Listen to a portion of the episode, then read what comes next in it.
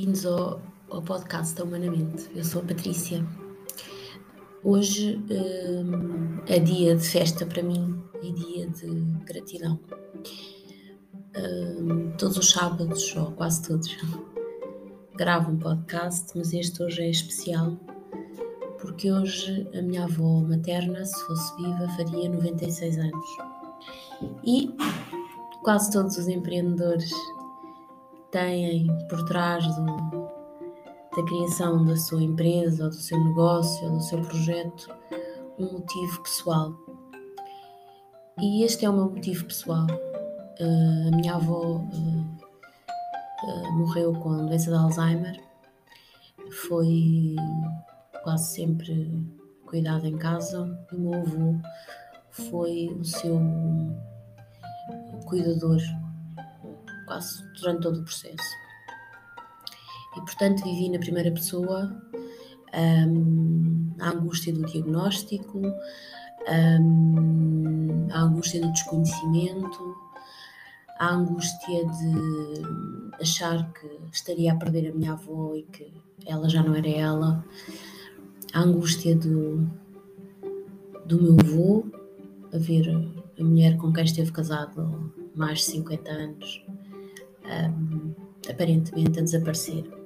Na altura, tudo isto aconteceu há muitos anos, na altura uh, eu era uma, uma recém eh, ocupacional, estávamos ainda na década de 90 uh, ah, e, portanto, podem imaginar que não, não sabíamos se hoje é o que é em relação à doença de Alzheimer e outras demências. Na altura não se sabia muito bem ou não sabíamos como estávamos a lidar. Com o tempo fui aprendendo, fui, fui chamada para, para colaborar com a Associação Alzheimer Portugal, muito porque as pessoas sabiam que a minha avó tinha Alzheimer e, portanto, uh, sinto sempre quando quando estou com uma pessoa nova, quando conheço uma nova pessoa, quando, quando uh, conheço uma nova instituição, que estou de alguma forma a tentar reparar, a tentar fazer aquilo que não pude, que não soube fazer pela minha avó. A minha avó, uma mulher do Porto, foi muito especial para mim. Foi das pessoas que se calhar mais eh, fez de mim o que sou hoje. Cresci com ela, fui criada com ela e com o meu avô com ela, entre parentes por ela e pelo meu avô, diria eu. Um, e de facto é alguém que, que esteve sempre comigo e que continua comigo. Um, por isso hoje, ainda por cima estamos, estou, estamos a mais ou menos um mês de fazer um, uma década de Humanamente acho que é a altura de lhe prestar a devida homenagem e de, e de lhe agradecer, de lhe estar grata. Eu sei que, que ela sabe, mas que, enfim, de lhe agradecer e estar-lhe de facto grata um, por todo o percurso dela e pela doença, inclusive, é claro, não é? e da forma como ela a viveu. Na altura, e isto é algo que eu não me esqueço, na altura um, não se dizia, nem sequer havia a questão de comunicar o diagnóstico à pessoa que tinha a doença. Mas a minha avó era farmacêutica, aliás, ambos eram. Um, e portanto era uma pessoa diferenciada e uma pessoa que estava atenta. Passado uns anos, uh, o meu avô descobriu no meio das, das suas papeladas um papel, um papelinho, um bocadinho de papel cortado pequenino com a letra da minha avó que escreveu Alzheimer. E foi, na altura, senti aquilo quase como um soco, eh, porque me apercebi que a minha avó eh, percebeu o que tinha e nunca teve a oportunidade de falar sobre isso. Nós não lhe demos essa oportunidade porque, porque não se dizia a ninguém que tinha o diagnóstico de Alzheimer e era tabu, era fechado, era calado. Infelizmente hoje continua a ser tabu continua a ser tabu para muita gente, inclusive pessoas que, para quem, para quem vive com doença de Alzheimer, Um, e isto era algo que eu gostava, não é? Que, que pelo menos eu começasse a, ouvir, a haver uma, uma, uma reflexão, uma discussão mais aprofundada uh, junto de quem comunica e de quem faz os diagnósticos médicos, não é? Porque de facto ter uma demência, ter doença de Alzheimer é, uh, eh, um, é, é, algo que é, que é ainda visto muito como algo que tem que ser escondido, que para que dizer não vale a pena. E no entanto, do outro lado da, da moeda, tenho conhecido tantas pessoas que sabem que têm o seu que têm o diagnóstico da doença de Alzheimer, sabem que têm uma demência, que falam abertamente sobre isso. Ainda ontem um senhor uh, com quem tenho o privilégio e a honra de, de trabalhar me dizia em relação à minha doença, eu vou fazendo tudo aquilo que posso.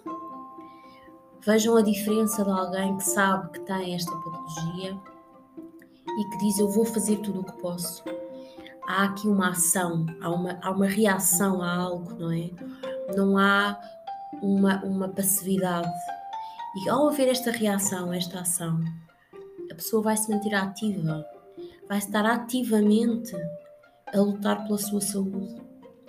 E eu tenho a certeza que isto muda tudo no processo, no progresso da doença.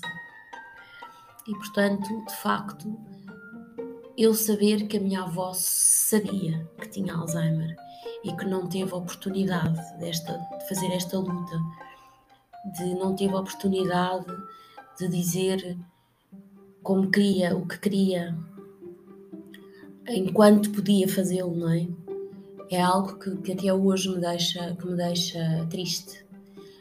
Um, por isso eu acho que esta é a minha, talvez a melhor maneira que eu possa maneira, a melhor maneira que eu tenho de honrá-la é continuar eu ativamente a fazer tudo o que posso um, para melhorar a vida das pessoas que vivem com demência, um, para, um, para acabar com os tabus em relação à demência, para hum, iluminar, colocar luz nas situações para que elas deixem de estar fechadas em quatro, atrás de quatro paredes, em que só há angústia e só há sensação de, de perda, e mostrar às pessoas que até nestes processos, que são processos dolorosos, claro, e processos de doença, até nestes processos é possível ter momentos em que estamos bem, é possível uh, crescermos e, e, e,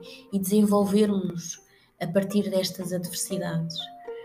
Mas para isso é preciso sentir que estamos, que não estamos sozinhos e que não é, não é algo que eu tenho que esconder uh, porque ele agora ou ela vai fazer algo que não é suposto, uh, que vai fazer disparates, que já não percebe, que tem que fazer tudo por ele. Há, temos que quebrar estas barreiras, temos que acabar com este, com este uh, paradigma que ainda existe tão, de uma forma tão enraizada que a pessoa que tem o diagnóstico de demência não pode fazer nada, que não dá uma opinião, que perde completamente o controle da sua vida. E dar oportunidade a estas pessoas para dizerem aquilo que estão a sentir.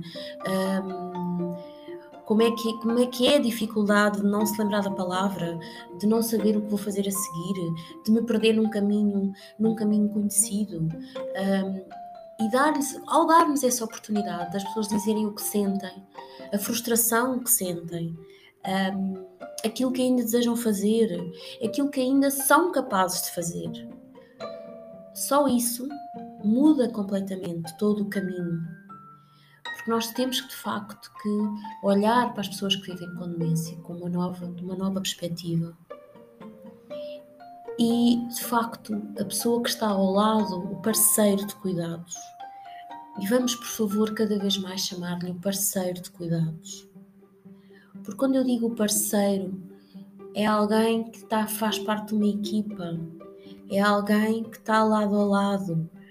E o cuidador, a pessoa que presta cuidados, a pessoa que, que, que, que está, que vive com a pessoa que tem demência, não tem que achar, não tem que sentir que tem que fazer tudo por ela. Tem que perceber que antes de ser o parceiro de cuidados, é o cônjuge, é o filho, é o neto, há uma relação prévia. E essa relação é importantíssima, porque nessa relação há papéis definidos. E, e numa relação de, de, de, de, afeto, não é? Há, claro, está intrínseco o papel de cuidar. Todos nós já fomos cuidados, todos nós já cuidamos de alguém e todos nós fazemos isso diariamente. Claro, quando há, quando há um, uma doença que de facto é incapacitante, como a demência, claro que vamos ter que ir assumindo cada vez mais papéis. Mas esse assumir de papéis não pode ser igual a colocar a pessoa que vive com a doença num canto, a ignorá-la, a fazer com que ela desapareça muito mais rapidamente do que aquilo que a doença está a fazer. E hoje, neste podcast, estou um bocadinho mais perdida, porque de facto hoje celebro e, e, e recordo um, a vida da minha avó, que foi uma mulher sempre muito combativa, uma mulher muito com uma personalidade forte. Um, e que mesmo, mesmo no fim já pouco falava, mas ainda ralhava com o meu avô, como sempre fez a vida toda. Um, e portanto a minha avó ainda lá estava, não é? E essa é outra coisa que eu acho que é importante. Temos que parar de dizer que, que as pessoas já lá não estão. Claro que estão, as pessoas são elas. Claro que sim, com outras dificuldades, se calhar até com outras competências, porque têm que se adaptar e o ser humano adapta-se Claro que sim, a precisar de mais ajuda, mas é a pessoa que lá está. E portanto, imaginem o que é para alguém ouvir, porque infelizmente diz isto à frente da pessoa que vive com demência. Já não é ele. E a pessoa deve se questionar então quem sou. Claro que é ele, claro que é ela. Há tantos o que eu sinto, a minha avó partiu há há mais de 15 anos, e o que eu sinto é que ainda há tanto, tanto, tanto para quebrar de, de tabu, de, de, de, preconceito, tanto, tanto, tanto, que é como às vezes sinto, às vezes quando vou a instituições, sinto que está tudo por fazer. Sinto que ainda está tudo por fazer. O que, pronto, que me deixa satisfeita para a próxima década da Humanamente e pronta para, de uma forma cada vez mais ativa, proativa e assertiva, de ajudar a quebrar estes muros. Deixo aqui, portanto, os meus parabéns à minha avó, à vovó, como nós lhe chamávamos, que se fosse viva faria hoje 96 anos. Um, e o meu agradecimento e hum, muito grata uh, por, todo, por todo o exemplo, por todo o caminho. Uh, e cá estou, tentando honrá-la diariamente e tentar fazer aquilo que, enquanto ela esteve por cá, eu não fui capaz de fazer, porque ainda não tinha de facto, uh, enfim, o conhecimento e as ferramentas